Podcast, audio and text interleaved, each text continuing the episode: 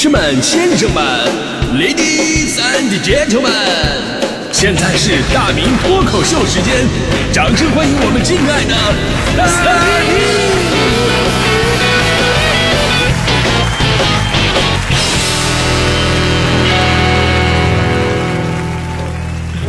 好，欢迎各位来到今天的大明脱口秀，我是大明啊。最近呢，正好是高考查分的时候，是每天每年啊，就是到了这个时候吧，就是几家欢乐几家愁，所以千万不要主动问别人的成绩，哎，考的怎么样啊？啊，准备报考哪儿啊？我跟你说，人家没主动告诉你吧，你还舔着脸问，你就有可能有劲了。我跟你说。如果人家真的考得好的话，那不用你问，人直接发朋友圈，你知道吗？昨天在我朋友圈我就看到一个，说自己刚刚查了一下，七百一十一分啊，这么多年来的默默付出终有了回报，起早贪黑，牵肠挂肚，甚至是废寝忘食，换来了如今的成绩。谢谢大家，呃，每一个人的支持，也感谢自己的每一份努力和付出。机会总是留给有准备的人，我始终记得那些刻骨铭心的教诲，无论我走到哪里，我都不会忘记这份恩情。对了，我查的是支付宝的芝麻信用分儿 呃，不知道你们查的是多多多少分啊？所以我说吓出一身冷汗。我说我朋友圈怎么会出现高中生？啊，咱们今天聊的话题呢，其实就跟你的信用是有关系的。承诺别人的事儿，你真的都做到了吗？我觉得像这种金融服务吧，我觉得倒不算什么，因为这个是有游戏限制、游戏规则的，对吧？你信不信用，你得信用啊。就好比。这个庙里边的大师去银行贷款，人银行说了：“大师，你这不行啊，你没有还贷能力啊。”大师说的：“阿弥陀佛，出家人不打诳语，贫僧说还就一定还。”那也不好使啊，对吧？什么是遵守承诺呀？对吧？你看我这个才是遵守承诺。我对很多朋友都承诺过，说如果哪一天你突然想起我，请拿起手机拨打我的电话号码，哪怕我再忙再没有空，只要你说一句。我请你吃饭，我都会风雨无阻的出现在你的面前。这是我对我的朋友一生一世的承诺。我们都知道，承诺好说，守信难做。所以问题来了，就如果你的承诺没有任何的监督，也没有任何规则的限制，甚至还出现了一些利益的冲突，这个时候你还会遵守你的承诺吗？那接下来的这对美国的好朋友啊，还真的是给我们上了一课，让我们看看什么是讲信用，什么是真朋友。最近呢，这个美国威斯康星州有名男子呢，在彩票游戏强力球当中呢，获得了头奖。这奖品呢是两千两百万美元，那家伙真的是挺多的呀，约合人民币是一点五个亿呀。那很多朋友有这钱之后呢，可能就直接消失了，对吧？供什么做呀？上什么班啊？对吧？放银行吃利息都能撑死自己。所以呢，为了避免身边各种突然窜出来的什么所谓的亲戚朋友跟你借钱，就直接换个舒服的地方享受人生了，对吧？这很多朋友的一种做法。但这个美国男子并没有这么做。获奖之后啊，他没有说自己把这笔钱拿走，而是跟自己的一个好朋友平分了这笔巨款。而本来呢，这次买彩票啊，跟他的朋友是一点关系都没有的。那你不给他的话呢，也非常合情合理啊，对吧？而一切的原因都是因为他们曾经在二十八年之前有过那么一个约定，虽然是几十年前的事了，但是这个人一直记得，那就是如果谁赢得了彩票的头奖。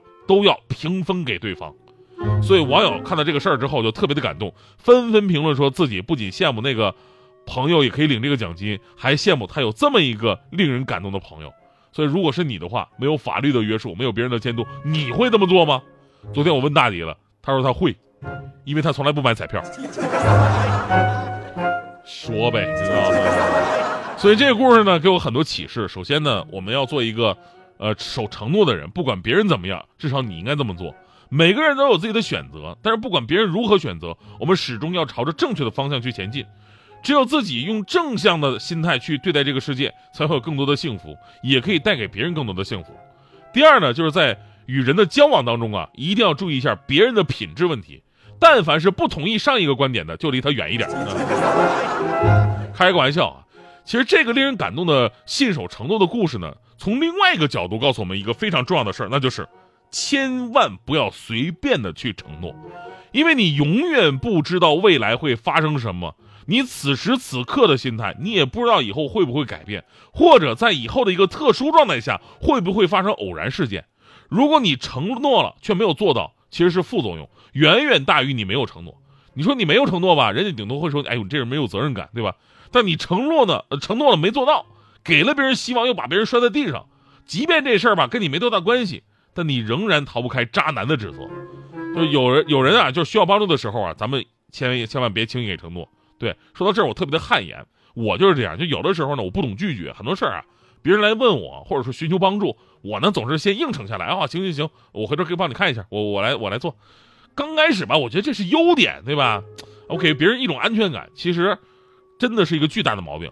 啊，真的是，这根本就不是不负责任，导致最后呢，很多的事儿其实都是跟我无关的。不答应呢也无所谓，但是一旦答应了呢，没有能去做，那人家反而会对你产生恨意。所以有句话说得好嘛，许下的承诺就是欠下的债，要不你就别答应，但是答应了的话呢，一定要去做。我现在我就好多了，我现在很少对别人再做承诺了，拿不准的呢，先放心里边。别人如果朝我投来这啊期望的眼神，希望我能把这事答应下来，我就会冷静的装死。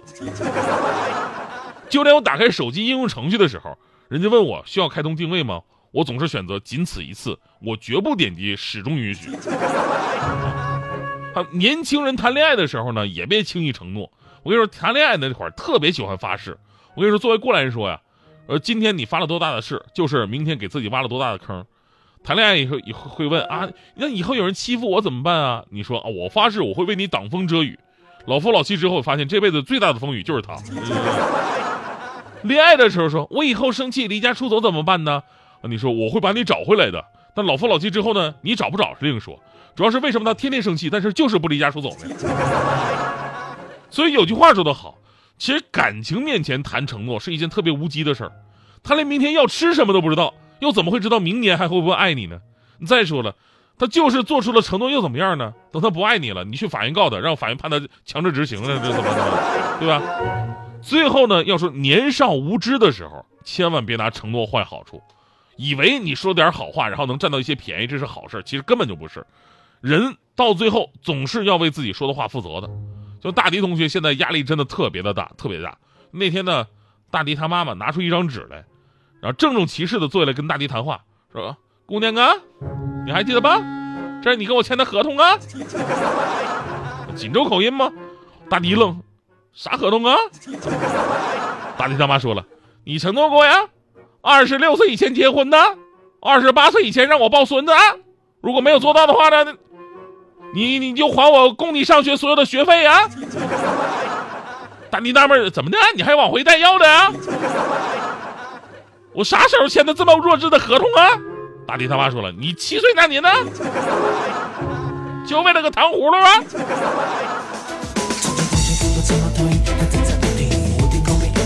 有色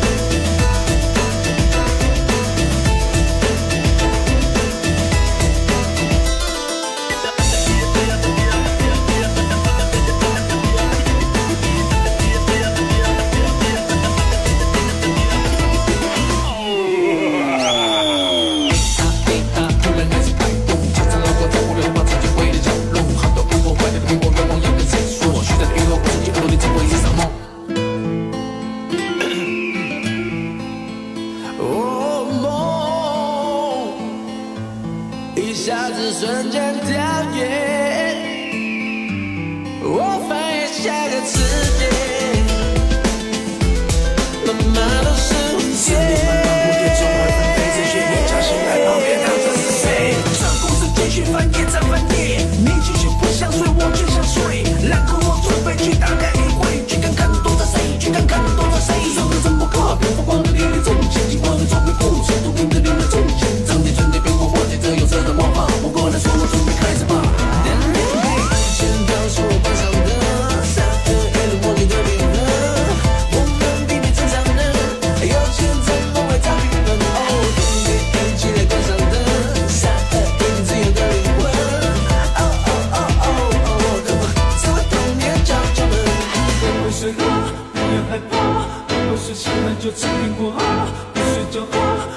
话，